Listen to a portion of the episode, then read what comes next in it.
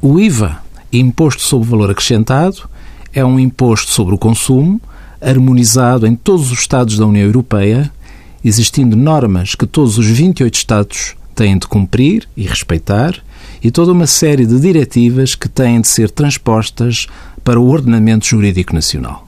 Os Estados-membros têm margem de manobra em relação à concessão de isenções, em relação à aplicação das taxas no âmbito da sua política orçamental e no âmbito das exclusões do direito à adoção.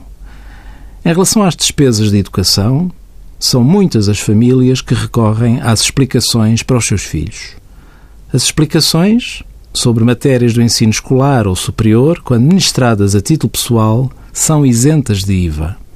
Se a contratação das explicações for efetuada como uma empresa, por exemplo, um centro de estudos, a prestação de serviços já não beneficia da isenção de IVA, estando sujeita à tributação à taxa geral de 23%.